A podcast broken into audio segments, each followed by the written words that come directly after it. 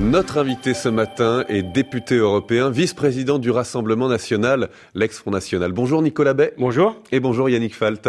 Vous saurez finalement le 26 septembre si vous restez, vous, le Rassemblement national, privé de 2 millions d'euros de financement public.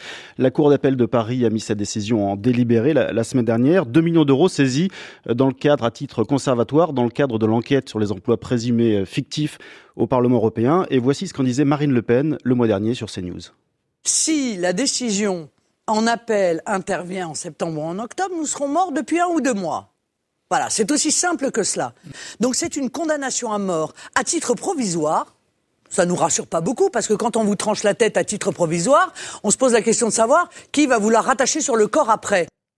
Décision fin septembre, donc finalement, le Rassemblement national va-t-il disparaître? Je crois qu'il pourra survivre, même si je suis très prudent, parce que nous avons mobilisé les Français, nous avons lancé un site internet euh, Alerte Démocratie pour les mobiliser, pour soutenir le Rassemblement national et surtout, au-delà euh, de, de, notre mouvement lui-même, pour soutenir les principes démocratiques et éviter que des juges prennent des décisions totalement politisées euh, pour essayer d'affaiblir la principale force d'opposition, compte tenu de la bonne mobilisation qui en a résulté, des sommes que nous avons déjà rassemblées. Je pense que nous sommes en sursis en quelque sorte, mais nous attendons euh, euh, la décision du 26 septembre en espérant que la Chambre de l'instruction euh, prendra une décision qui ne soit pas une décision politique, mais une vraie décision de respect du droit. Justement, vous avez lancé un appel aux dons, vous en parliez, 500 000 euros récoltés il y a 10 jours, vous en êtes où aujourd'hui? Bah, environ, c'est ça. On est, à peu près dans les 500 000 euros. J'ai pas le décompte exact euh, au quotidien. Euh, il y a forcément euh, maintenant, pendant la période du mois d'août, un, un, petit ralentissement. Mais évidemment, nous continuons d'appeler les Français à ne pas accepter que l'institution judiciaire soit instrumentalisée et qu'elle interfère d'une manière grossière dans le débat politique en essayant d'asphyxier la principale force politique d'opposition dans notre pays. si le Rassemblement national euh, dispose d'une dotation publique annuelle, comme tous les autres partis politiques, c'est parce que les Français l'ont décidé par leur vote dans les urnes en juin 2017 et cette décision souveraine du peuple français, elle ne peut pas être comme ça remise en cause euh, unilatéralement, sans jugement, au mépris de la, présomption d'innocence par deux magistrats politisés dans leur bureau. Nicolas Bay, 500 000 euros, ça n'est pas grand-chose finalement, comparé euh, par exemple aux 11 millions d'euros qu'avait récolté Nicolas Sarkozy après l'invalidation de ses comptes de campagne. On se souvient du, fameux Sarkoton. Comment vous expliquez ce manque euh, d'engouement des sympathisants du Front National et, des Français en général Je crois que ce qu'il faut regarder, c'est le nombre de contributeurs et pas forcément le montant global de la contribution. Peut-être que les amis de Nicolas Sarkozy sont plus fortunés. Peut-être que les, que, les, que les électeurs ou les sympathisants euh, du Rassemblement National. Et puis vous noterez que cette mobilisation, nous avons été obligés de la mener dans l'urgence absolue, euh, en plein mois de juillet, ce qui évidemment nous a compliqué la tâche. la dotation publique devait être versée euh, il y a quelques semaines, et deux jours avant qu'elle ne soit versée euh, par les services du ministère de l'Intérieur, eh bien, nous avons fait l'objet de cette saisie pénale conservatoire, qui encore une fois n'est pas du tout une décision de justice euh, à, partir d'une instruction puis d'un procès. C'est une décision unilatérale des juges dans leur bureau. Parce que les juges estiment que l'état des finances du Front National, du Rassemblement National, pardon, sont tels que vous ne pourrez peut-être pas payer en cas de décision défavorable. Oui, c'est un argument qui ne tient pas, puisque le Rassemblement national disposera de 4 500 000 euros chaque année pendant les cinq prochaines années. Donc évidemment, il serait en situation euh, de euh, payer s'il était condamné. Mais encore une fois, je réfute totalement et avec la plus grande fermeté les accusations dont nous sommes l'objet. Alors, la dotation publique permet notamment de payer les salaires des permanents du parti. Concrètement, est-ce que vous envisagez un plan social aujourd'hui au Rassemblement national? Nous espérons ne pas avoir recours à un plan social, mais euh, aujourd'hui, euh, de manière très concrète, nous sommes euh, bridés, nous sommes entravés dans notre action politique. C'est ça qui pose un problème démocratique.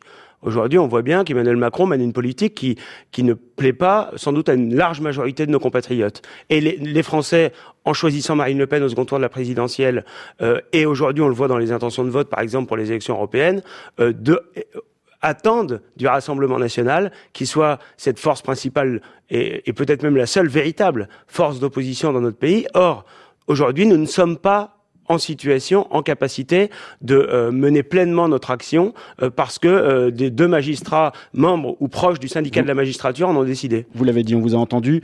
cette décision intervient à un moment où le Rassemblement national n'est pas au meilleur de sa forme. D'après le Figaro, 31 000 adhérents en juin contre 83 000 au moment de la, présidentielle. Vous contestez ces chiffres. Combien y a-t-il d'adhérents au Rassemblement national aujourd'hui? Je n'ai pas le chiffre exact aujourd'hui, mais environ 50 000. Euh, tous les partis politiques connaissent dans les périodes électorales, c'était le cas de l'année 2017, un accroissement important de leur, de leur, nombre de cotisants et le volume global des cotisations baisse souvent un petit peu ou se tasse un petit peu dans une période sans élection. Donc euh, nous ne faisons pas exception à cette, à cette règle en quelque sorte, mais euh, il n'y a rien d'alarmant. Au contraire, il y a eu plutôt un, une dynamique qui a été créée euh, ces dernières semaines, ces derniers mois, notamment avec notre congrès, avec la refondation, avec euh, le changement d'appellation de notre mouvement qui correspond à un changement de dimension et un, et un changement de perspective. 14 personnes au total ont été mises en examen dans cette euh, affaire, les emplois présumés fictifs au Parlement européen, dont vous. Euh, est-ce que vous prétendez toujours être tête de liste aux élections européennes? Est-ce que vous n'êtes pas disqualifié par cette mise en examen? Bah D'abord, j'ai jamais prétendu quoi que ce soit, en l'occurrence. Ensuite, euh, on voit bien que ce sont des décisions politiques. 14 personnes ont été mises en examen, vous le dites. Tous les principaux dirigeants de notre mouvement l'ont été. Marine Le Pen, Louis Alliot, moi-même et un certain nombre d'autres. Donc on, voit bien qu'on est face à des décisions politiques et ce ne sont pas les juges qui vont décider de qui sera candidat ou qui sera tête de liste euh, aux élections européennes. Euh, cette question de tête de liste, euh, on l'étudiera prochainement, mais il n'y a pas d'urgence. On est à 10 mois de l'échéance. on travaille et moi je suis en première ligne là-dessus en tant que co-président de notre groupe au Parlement européen. Nous travaillons sur le projet, sur notre rassemblement, rassemblement en France de ceux qui croient dans la nation face à Emmanuel Macron qui rassemble les mondialistes, et puis rassemblement à l'échelle européenne, parce qu'aujourd'hui, partout en Europe, c'est vrai en Hongrie, en Pologne, en, en, Slovénie récemment, en Italie et en Autriche bien sûr, eh bien il y a cette volonté qui s'exprime d'une Europe des nations et des coopérations contre l'Europe punitive de la Commission européenne que nous subissons depuis des, maintenant des décennies. Nicolas Bay, des dépenses euh, injustifiées que vous reproche le Parlement européen. Il vous réclame un demi-million d'euros. Euh, parmi ces dépenses, 230 bouteilles de champagne, un repas de Noël à 13, 13 500 euros pour 140 personnes, des repas à Paris à, 450 euros par personne avec euh, des industriels auxquels vous avez participé d'ailleurs. Comment vous l'expliquez? L'essentiel de ces sommes, c'était une différence 450 000 euros sur les 500 000 euros. C'était une différence dans dans la règle d'interprétation des appels d'offres. Voilà. Et donc depuis, nous nous sommes conformés. Ça, ça remonte à 2016 hein, cette affaire. On s'est totalement conformé aux règles du Parlement européen. Euh, et euh, je, ce que je souhaiterais simplement, c'est que les règles qui nous ont été appliquées rétroactivement, parce que notre règlement financier datait de 2017, c'est un peu technique, mais c'est important de le dire. Eh bien, que ces règles soient appliquées à tous les autres groupes politiques de la même manière. Nicolas Bay, vous restez avec nous. Il est 9h 20. On fait le tour de l'info avec Lucie Barbarin. Des pluies diluviennes ce matin au nord de Marseille, les Bouches-du-Rhône en vigilance orange aux orages, tout comme le Var, le Vaucluse et la Drôme. Hier, des trompes d'eau et des grêlons gros comme des œufs de pigeon sont tombés sur le sud-ouest. 30 mm de pluie en moins d'une heure, par exemple, près de Pau. 15 jours après la fusillade raciste présumée à Beaune, en Côte d'Or, deux suspects, deux hommes de 31 ans déjà connus de la police, mis en examen et écroués hier soir pour tentative d'assassinat et violence aggravée. Ils nient tout motif raciste et ne confirment pas ce qu'il aurait euh, reproché. Un nouveau sommet entre les deux Corées, ce sera le troisième. Il sera organisé en septembre à Pyongyang. C'est ce qu'annonce aujourd'hui une agence de presse sud-coréenne et ce toujours dans le cadre du réchauffement entre le nord et le sud. La fin des championnats d'Europe, athlétisme, natation, cyclisme. La France termine sixième avec 42 médailles au total, dont 13 en or. Mais en athlétisme, l'objectif n'est pas atteint. 10 médailles seulement à Berlin. C'est loin des 15 espérés. Et puis Marseille en tête de la Ligue 1 de football ce matin après la toute première journée de championnat. Hier, le PSG s'impose 3-0 à Caen. C'est Neymar qui ouvre le score. De son côté, Lyon bat Amiens 2 buts à 0. France Info. Le député européen Nicolas Bay, vice-président du Rassemblement national, est notre invité ce matin. Une question, Yannick Falt, sur le Brexit alors que les négociations se poursuivent entre Londres et Bruxelles. On n'arrive pas à savoir s'il y aura un accord finalement entre l'Union européenne et la Grande-Bretagne. Est-ce que vous êtes, vous, favorable à une sortie de la Grande-Bretagne avant des accords, avant des accords potentiellement bilatéraux entre les différents pays euh, de l'Union, les différents pays membres et la Grande-Bretagne bah, Je crois que ce qui est important, c'est de respecter euh, le choix souverain du peuple britannique et de faire en sorte que euh, ce Brexit qui a été décidé par les, par les Britanniques eh bien, permette ensuite de bonnes relations entre les pays qui sont encore dans l'Union européenne et la Grande-Bretagne. Et on voit que les deux négociateurs des institutions européennes, Michel Barnier et euh, Guy Verhofstadt ont plutôt poussé à ce qu'on a appelé un Brexit dur, c'est-à-dire à, faire payer à la Grande-Bretagne. C'est toujours cette Union européenne punitive dont je parlais tout à l'heure, à faire payer au prix fort à la Grande-Bretagne euh, son choix euh, souverain. Donc nous, ce que nous défendons, c'est qu'il faut évidemment créer les conditions pour avoir des partenariats privilégiés, politiques, économiques avec la Grande-Bretagne. nous avons, vous savez, l'Union européenne a des accords de libre-échange avec des dizaines de pays à travers le monde,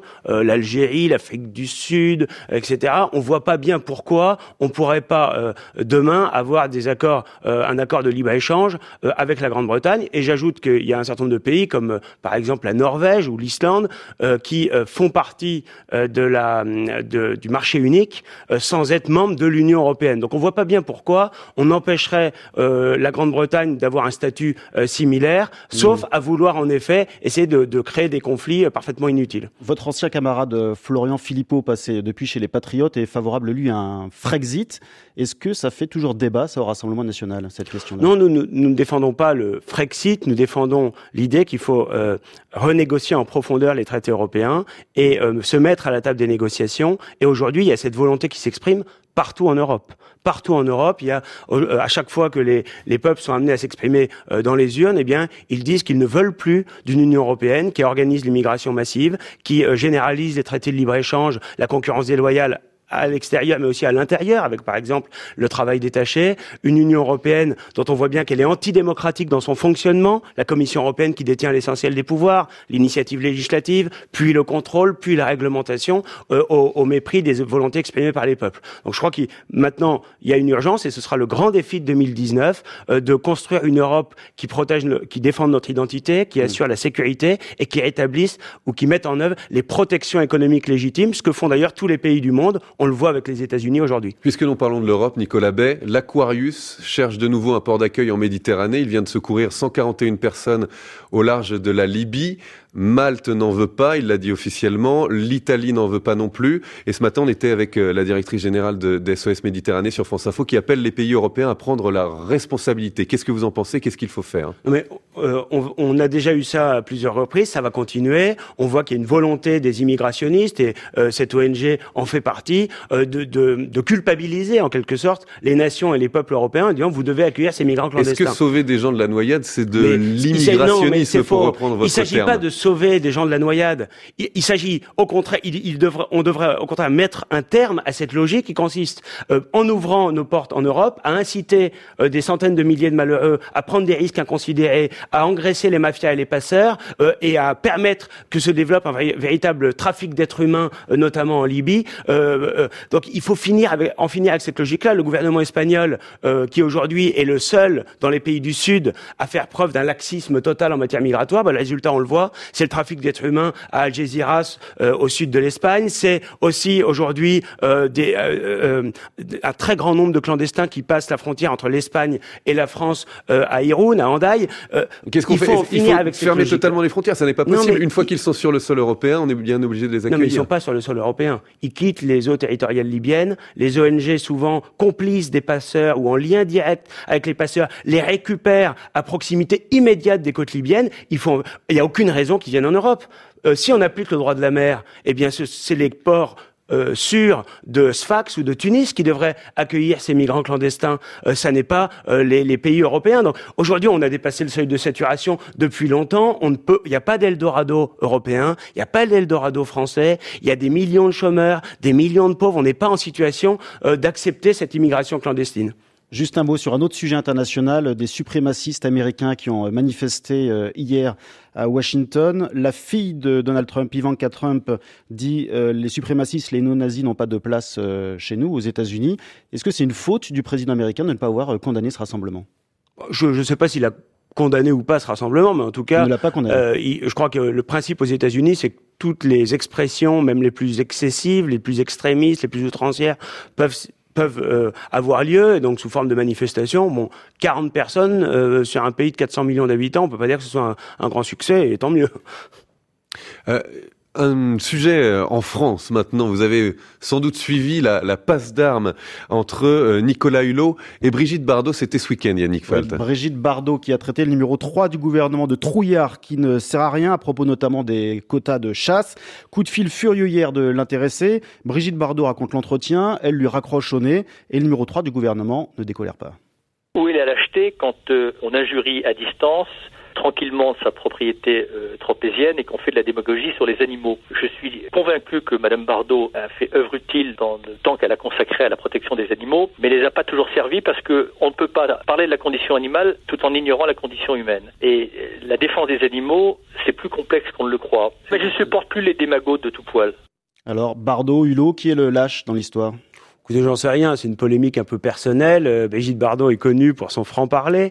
Euh, et euh, donc, elle, a, comment dire, elle l'a utilisé largement à, l'encontre de Nicolas Hulot. Moi, je ne rentre pas dans ce genre de polémique. Euh, je, je, voudrais simplement souligner qu'en matière d'écologie, pour élargir un peu le débat, euh, ce qui me frappe énormément dans l'action du gouvernement aujourd'hui, c'est que euh, à aucun moment on ne remet en cause ce qui est le plus anti-écologique aujourd'hui, c'est-à-dire le modèle du libre-échange international total, qui consiste à avoir une production à un bout de la planète, une consommation à un autre bout de la planète et un retraitement encore à un autre endroit. Ça, ce modèle-là, ce modèle du libre-échange international total, euh, sans aucun contrôle, euh, qui crée la concurrence déloyale, qui crée le dumping social et le dumping environnemental. C'est ce contre quoi il faudrait lutter, au lieu de faire de l'écologie punitive en, en, en, en, essayant de culpabiliser les Français sur leur consommation électrique, par exemple. Est-ce qu'après la condamnation de Monsanto aux États-Unis, euh, près de 300 millions de dollars contre un jardinier atteint de, de cancer, il faut accélérer le débat sur l'interdiction du glyphosate en France pour Je crois qu'il faut essayer d'aller très vite sur ce sujet. Euh, le Rassemblement national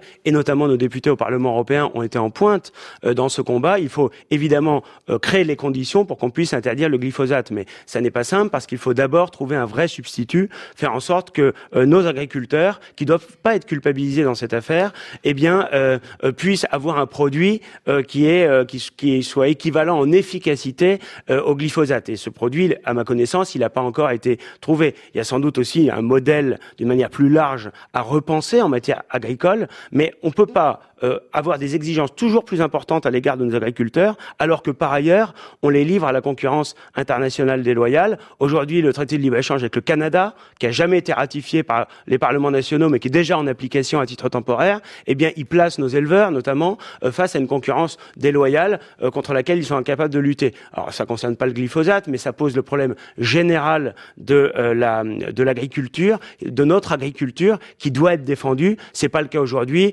La politique agricole commune. Elle consiste à, demander à la France de verser beaucoup plus qu'elle ne reçoit et à privilégier bien souvent euh, d'autres pays euh, que, que, la France. Euh, l'agriculture française souffre terriblement. Il est temps de mettre en, en place une, des mesures protectionnistes aussi dans ce domaine. Merci Nicolas Bay, vice-président du Rassemblement national. Merci d'avoir accepté l'invitation de France Info ce matin.